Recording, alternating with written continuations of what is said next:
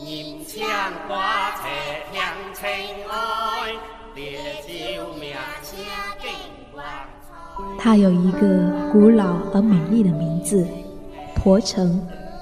这里生活着你，这里生活着他，这里生活着我们。每一个人都是一个故事，这里承载你的故事，他的故事，我们的故事。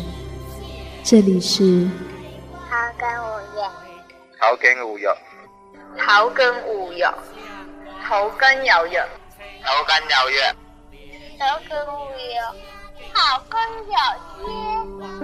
草根有约。让我们一起倾听这里的人，这里的故事。我是夏意，夏天的夏，回忆的忆。切开祖红，蓝天白表有两口，花香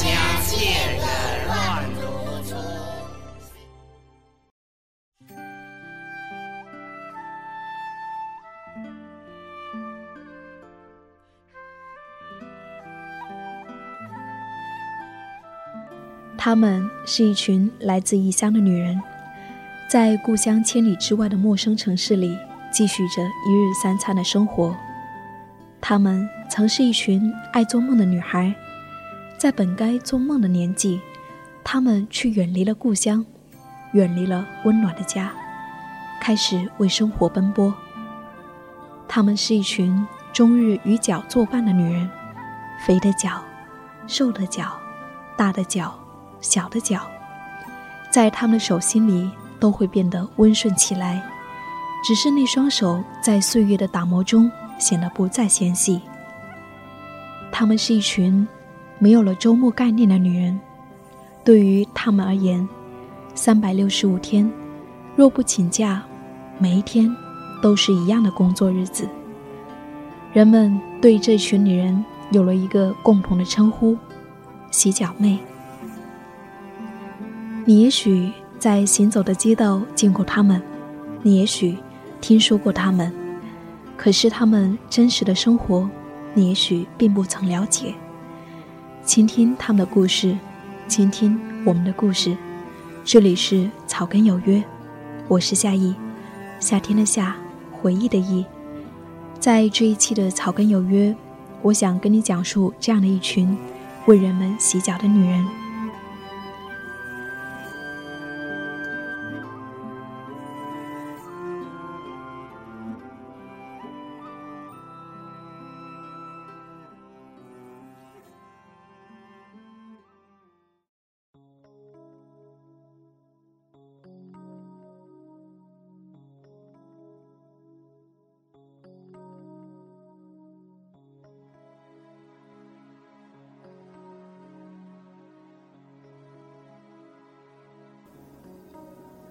九零年代以后的中国，早已经经过了那个还没有改革开放的年代，在四川、湖北、湖南、江西等这样的劳务人口大省，目睹着一波波离乡又归来的洗脚妹，和那些到外面寻找更好的养家糊口机会的男人们一样，他们在某一天也出发了，坐在人头攒动的火车车厢里。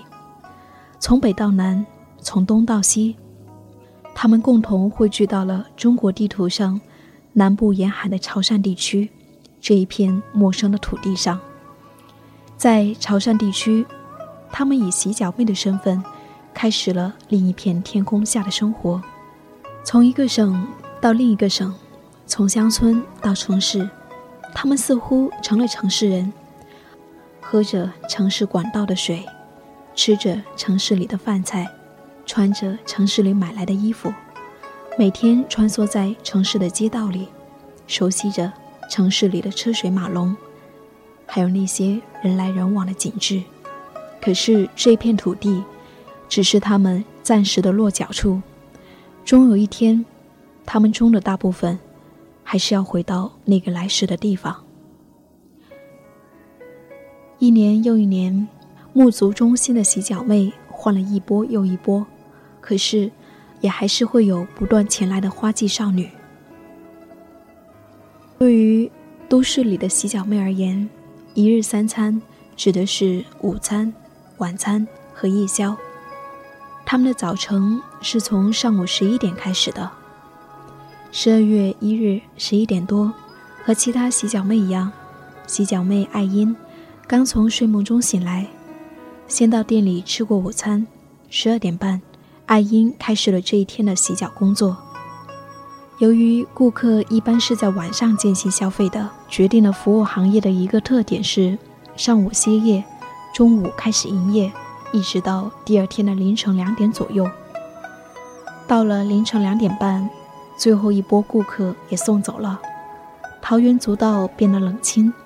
艾因才拖着疲惫不堪的身子，走回到距离不远的员工宿舍。一天下来，除了吃饭的时间，艾因在店里有差不多十二个小时，是随时准备帮顾客洗脚的。这样一天的生活作息，对于艾因来说，已经在这一年里重复了两百多天。沐足行业这一种服务行业，要求每一天都要有人值班。特别是在节假日，顾客显得更多。和其他洗脚妹一样，一年里面若没有其他什么大事，也只有在春节的时候，她才会请一次长假，和家人一起过一个团圆年。当初，他们在刚刚离开家乡的时候，那双手还未曾被岁月打磨过，光滑如玉。如今，他们却只能在回忆里面想念那样一双纤纤细手了。在足浴中心，每一次提供服务的时间大约是七十分钟。在为顾客服务的一个钟里，艾因按照培训时学会的一套步骤，有条不紊地进行着：泡脚、按摩脚部、敷浆、按摩脚底、背部、肩部。脖子、头和手，洗脚流程的每一步都基本是手活。艾因说：“做足浴和按摩算是个力气活，有时候生意好的话，连续做三个客人，手臂就会开始酸痛，使不上劲，手还会举不起来。一天下来，艾因大概服务七个客人。洗脚妹白天休息。”并没有固定的宿舍，而是自己插空找给客人服务的包厢里找地方睡觉。这意味着洗脚妹的日常生活空间除了包厢还是包厢，面对的对象除了客人还是客人，而接触的除了一双双脚，就是一盆盆给客人洗脚的药水。如此，常年日积月累，洗脚妹的手长满了厚厚的茧。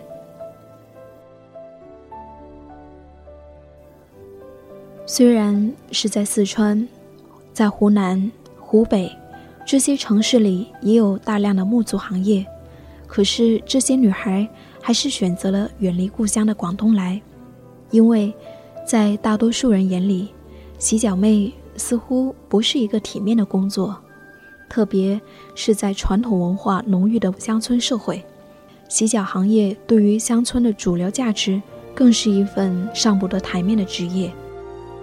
而在陌生的城市里，就可以避免遇到熟人。在桃源足道，没有一名是来自本地的洗脚妹。艾因说：“我们家乡也有洗浴中心呢，我们也不敢在那里做，怕遇到熟人不好意思。”在沐足行业，一些沐足中心还开设了一条龙的服务。一条龙指的是性爱服务。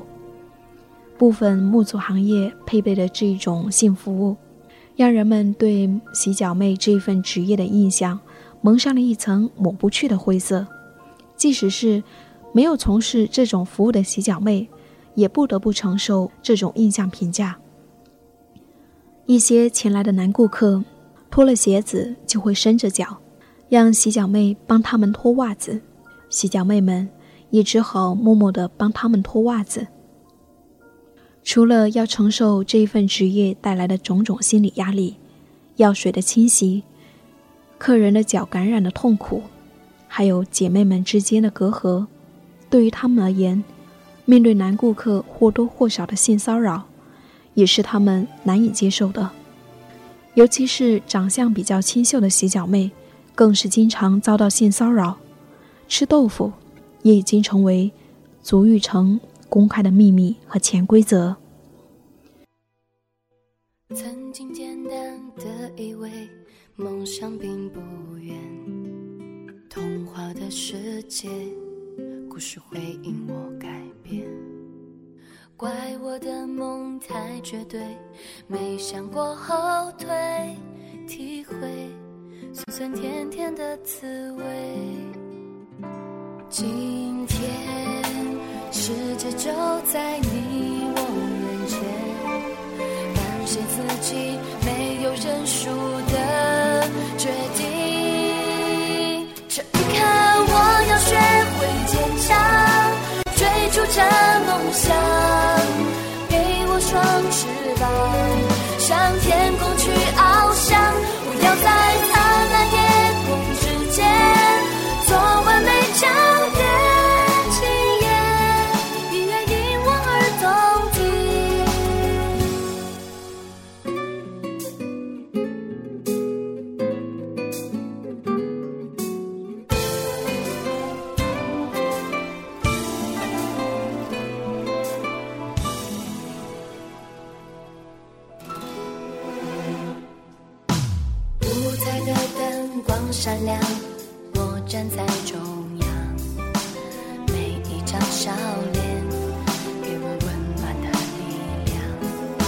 希望战胜了彷徨，精彩会绽放。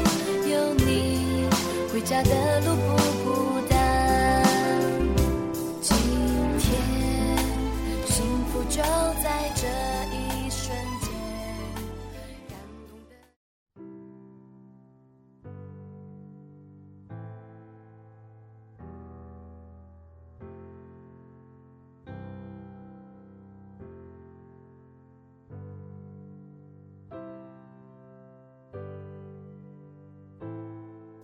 对于已经成为母亲的洗脚技师，为了维持家里的经济来源，他们不得不硬生生地把怀抱中的孩子留在家里，踏上了异乡路。他们就像风筝，无论飘到哪里，线的那一头系的永远是孩子。如果可以，每一位母亲都希望能够看着孩子成长，这也是女人做母亲最为幸福的事情。可是，对于他们，这似乎成了一件很奢侈的幸福。小芳在两年前和丈夫离婚，并开始了一个人抚养女儿的生活。家里没有了男人，为了继续维持一家人的生活来源，她来到了汕头这一座小城。如今女儿刚刚两岁，由父母在家照顾，即使想念女儿，小芳也只有在春节的时候。才舍得回趟老家看看女儿，趁自己还不算太老，能存点就存点吧。我现在最大的理想就是把女儿养大，等钱攒够了，就回家开属于自己的餐馆。由于父母常年不在家，两岁的女儿变成了留守儿童中的一员。让小芳比较担心的是孩子的教育问题。小芳说。不能够待在孩子身边，可以说是我这几年最需要克服的吧。毕竟我也是妈妈呀。而说起儿子，李平绽开了笑脸，开始像打开了话匣子一样，不停的说起来。李平的儿子一年前从新疆塔里木大学毕业，现在在深圳经营网店。儿子虽然已经有了一份属于自己的工作，但是由于刚开始创业，还需要大量的资金，所以李平还是会待在沐浴城继续工作。我儿子很好的，儿子很关心我的，在家的时候，我只要说一声“哦，我哪里不舒服啊”，儿子马上就会给我按摩。平时他也会跟我说要多买些东西补身体，减少工作啊之类的话。即使是这样，累的时候，李平还是舍不得休息。李平说：“知道儿子有这份心就很开心了。我赚的钱都是给儿子的，我自己一点钱都没有。”我问他：“你会做到什么时候？”李平摇了摇头：“不知道，反正会先支持儿子的事业，其他的以后再决定。”而对于那些还处在花季中的洗脚妹，她们不可能一辈子都待在沐足城。由于受教育程度低，加之沐足行业是一份青春行业，除了会洗脚这一门简单的手艺，未来要往哪里走呢？如果不是在这个行业有更好的机会，比如说当洗脚培训师，这个行业带给他们的。只是日复一日不变的生活。在给男顾客洗脚的时候，他们也曾幻想，有一天能够像灰姑娘那样，不小心就遇到了一位白马王子。在刚刚从事这门行业的时候，艾因也曾做过灰姑娘的梦。两年下来，艾因已经不再奢望这样的美梦了。他说：“这里啊，有很多年轻的小妹，跟我以前一样。”都以为可以找个大老板，可是，这终究只是童话式浪漫的想象。当然，也不是不可能实现，只是这种罗曼蒂克的童话，在休闲会所的主管高级的印象中，十年之中也才出现过一例。二零零五年的时候，曾经有一个小妹就跟一个台湾老板走了。大多数的他们还是只能做一辈子的普普通通的灰姑娘，看不到未来明晰的路。尽管生活在繁华的都市，但洗脚妹们却几乎与城市的繁华无关。汕头的这片天空还能留他们多久呢？没有人知道。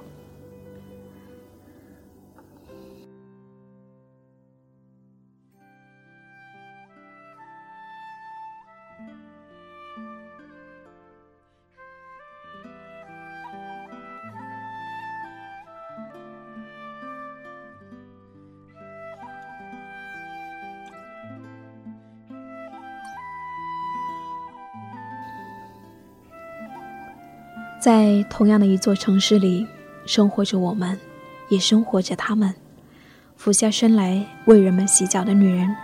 而有些东西是相似的。我想到了一句话：我们都是为了讨好生活在努力，不是吗？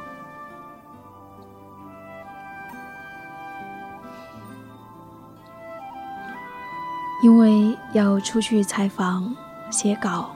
所以每一期《草根有约》都做得比较慢，只是希望《草根有约》的这一些真实的人物故事，能够给你哪怕是一点点的思考，我想也就足够了。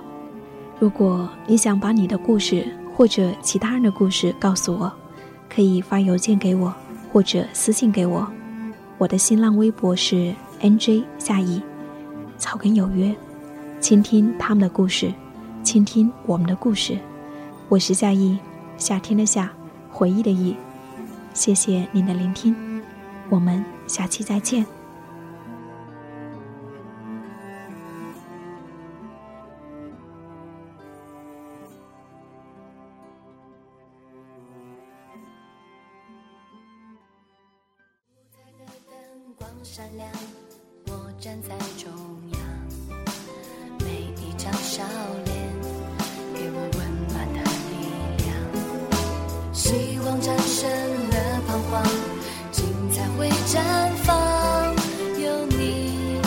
家的路不孤单。今天，幸福就在这